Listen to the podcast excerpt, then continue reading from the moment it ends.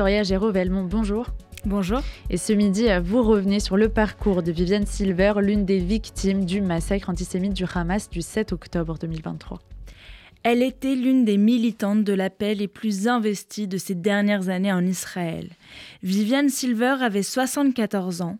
Présumée otage depuis le 7 octobre, son corps a finalement été identifié il y a quelques jours. Elle fait désormais partie des 1200 victimes du terrible massacre antisémite du Hamas. Mais qui était Viviane Silver? Cette femme pour laquelle les hommages se multiplient depuis, lundi.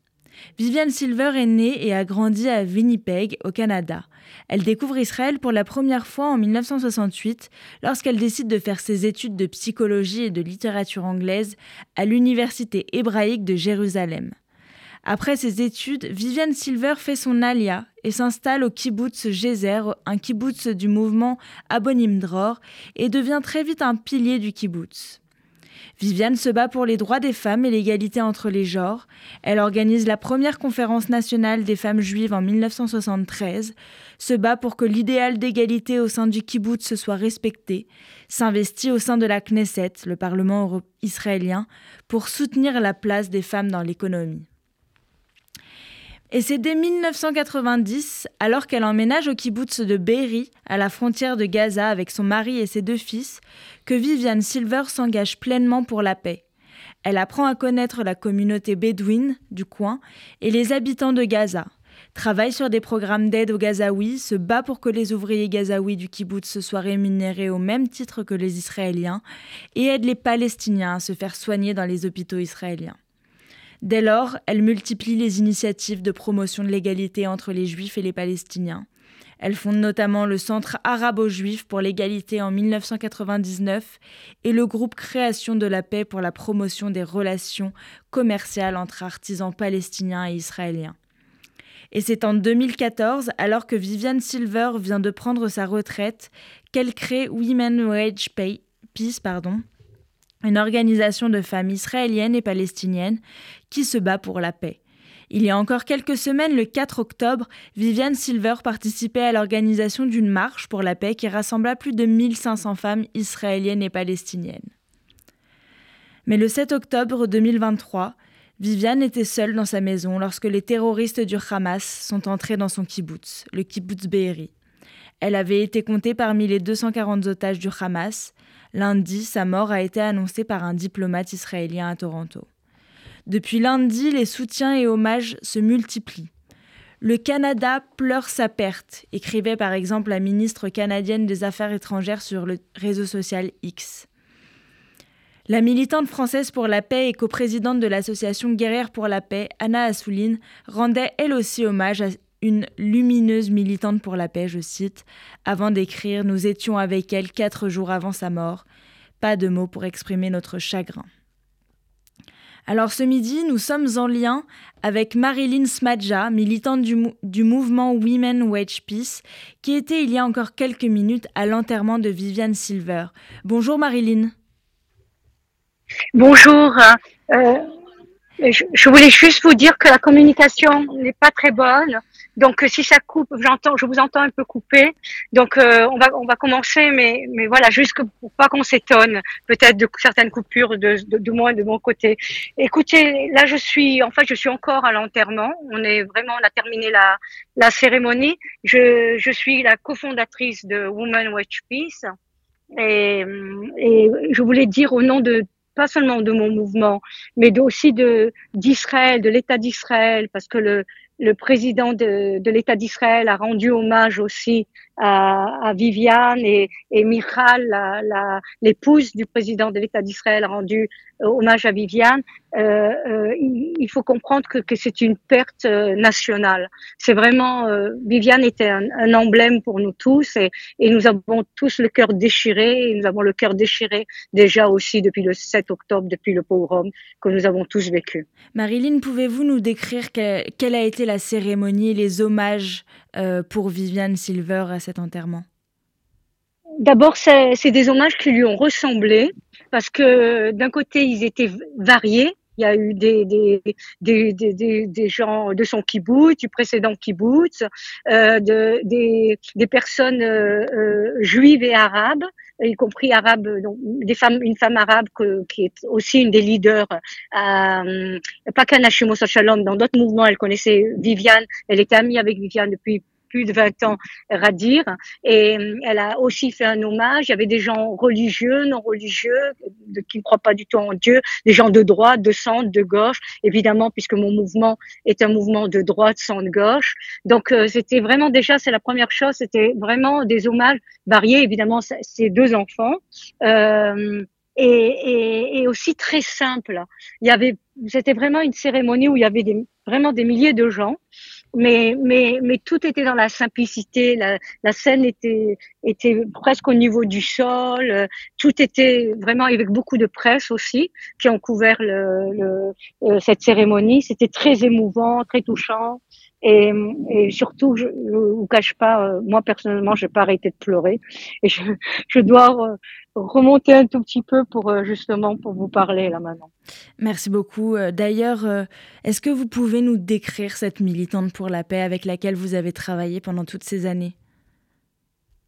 Écoutez, Viviane, on a, on avait, on a vraiment des, des, voix différentes dans le sens que elle, elle a, c'est une idéaliste de la paix. C'est une, euh, comment dire, c'est vraiment une, une âme euh, profonde qui croit euh, qui croyait même euh, qu'on pouvait faire la paix euh, avec le Hamas, qui croyait donc vraiment, euh, on a, on a évidemment Anashimo Shalom et moi en tant que cofondatrice de ce mouvement, on n'avait pas toutes les mêmes idées. Vous pensez bien que la droite, que je représente un peu plus au mouvement évidemment, et, et la gauche, le centre, on n'a pas les, les mêmes idées.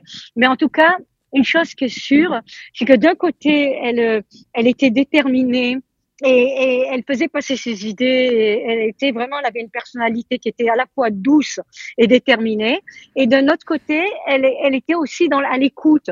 Et on envoyé, par exemple, hier, euh, une interview qu'on avait fait à, à la Knesset parce qu'on avait fait un grand colloque. Et donc euh, une interview que je connaissais pas d'ailleurs qui n'avait pas été publiée.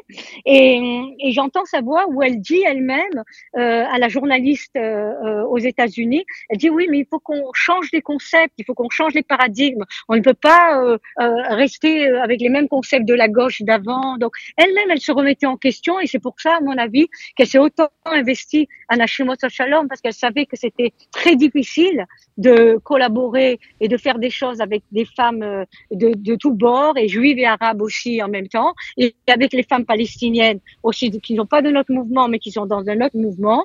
Euh, mais elle, elle le faisait, donc elle avait d'un côté sa détermination, mais d'un autre côté aussi beaucoup de tolérance. En fait, si je dois décrire ce qu'on demande au niveau des valeurs de l'être humain, ben, je pense qu'on devrait prendre comme exemple Viviane. C'est d'aimer profondément l'autre, d'aimer gratuitement l'autre, et même si on n'est pas d'accord, de se battre aussi pour euh, pour ses idées, pour la justice, pour la liberté, pour la liberté d'expression. C'est c'est comme ça qu'elle était. Et donc, euh, je, je, je, reconnais que même si on n'avait pas des, des, idées différentes, en, tout cas avec elle, je, je, je ne suis jamais vraiment disputée parce qu'il y avait euh, euh, il y avait une écoute il y avait euh, un respect euh, mutuel, on a des idées différentes, mais voyons qu'est-ce qu'on peut faire ensemble.